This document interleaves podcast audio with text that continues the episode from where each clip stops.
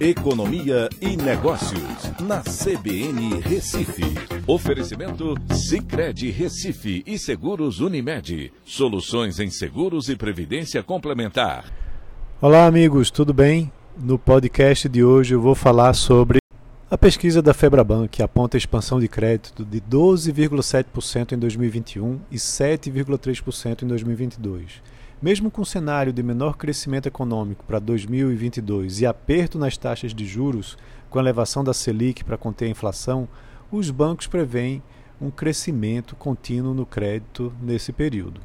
A pesquisa ela foi realizada com mais de 18 instituições bancárias logo após a última reunião do Copom e indica que os bancos estão prevendo a continuidade na expansão do crédito para 2022, após a reabertura da economia, com o aumento da vacinação, né, levando a um aumento do consumo.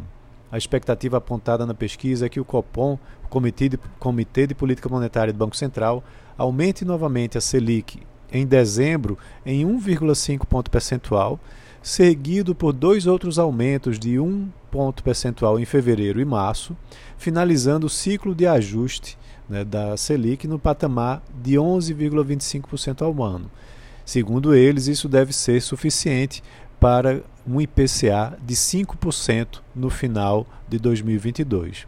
A expansão deve ocorrer tanto para o crédito concedido às famílias quanto ao crédito para as empresas, em modalidades como de capital de giro, por exemplo.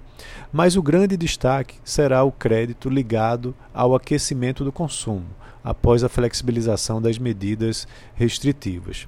A expansão do crédito chama atenção, pois ocorre mesmo com um ambiente de elevação rápida e forte da Selic, que deixa o custo do financiamento mais elevado e de uma expectativa também de crescimento menor para a economia brasileira em 2022, que resultaria em menor demanda por crédito.